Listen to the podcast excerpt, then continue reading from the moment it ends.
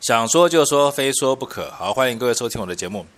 今天呢，我要来跟各位讨论一个比较严肃的问题，就是万一韩国瑜他在民调中输了，那请问他输了以后该怎么做啊？我相信这个问题大家都很关心。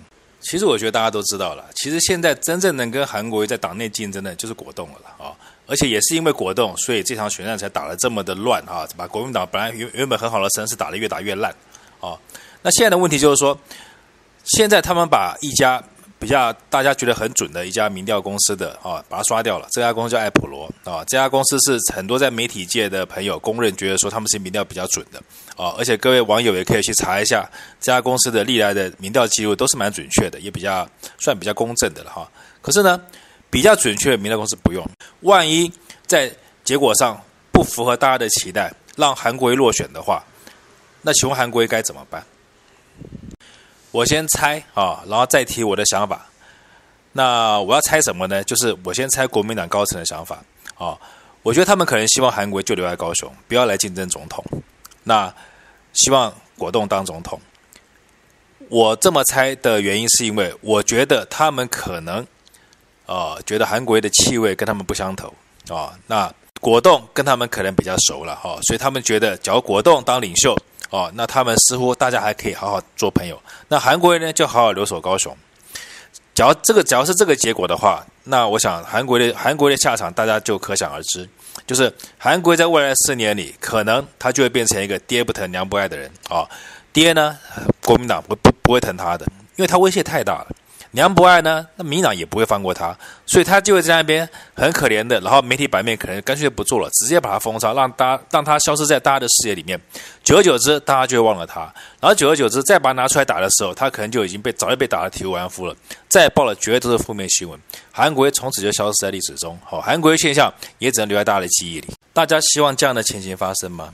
而且我说的这个情形，我觉得应该要快要发生了。那。可是现在，假如说他们已经决定民调公司这样做的话，那我觉得韩国瑜他被做掉的可能性大增了。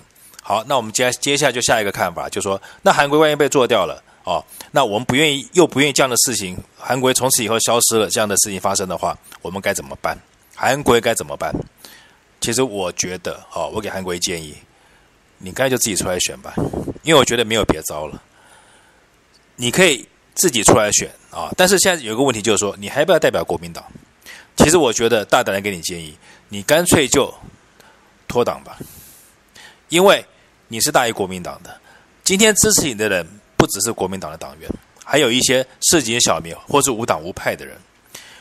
台湾这个地方已经被两党啊玩残了、玩死了啊！而且呢，每一个都说自己哈要带领台湾人民走向未来，结果呢，每一个党都是让台湾带着走向黑暗。好不容易出来了一个庶民经济的总统啊，一个庶民总统。结果呢？现在眼看两党就要把你做掉了，这个时候，假如你还拘泥哦，这个你曾经服务过国民党，或者国民党推论出来的话，我就大可不必了。你只有振臂一呼，哈、哦，要做就做到底，要做就做绝，政治是有进无退的啊、哦！你既然已经走到这一步了，你就不要再退。你现在就退回去，你就死定了，一定会被人家打残，打到不省人事，打到大家都把你忘记，甚至被到最后，你本来是好好的一个大家支持的市长，被打成一个可能是一个。黄赌毒哈，甚至于非常有负面消息，栽赃抹黑的一个市长，啊，这样的情形，我相信你自己也很清楚。你是混过政治界的，政治有多么黑暗，你很清楚啊。所以我建议你，假如今天国民党真的把你做掉了，你还是要选到底，公开拍天爱的，讲难听一点。既然啊，果冻他们这一帮人，就是宁愿他们他们要选不上，也不让人选，他是这种心态的话，那你干脆就以其人之道还治其身。我觉得国民党不值得你再留恋的。只要他们这种做法的话，真的不值得留恋啊！而且我们也可以看到吴敦义这几天做了什么事啊？他已经在为他的未来铺后路了。